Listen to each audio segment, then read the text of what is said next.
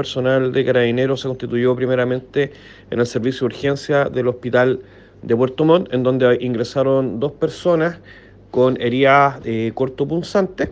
Eh, esto habría ocurrido al interior de un inmueble que es subarrendado tipo CITE para que me, para que me entienda bien.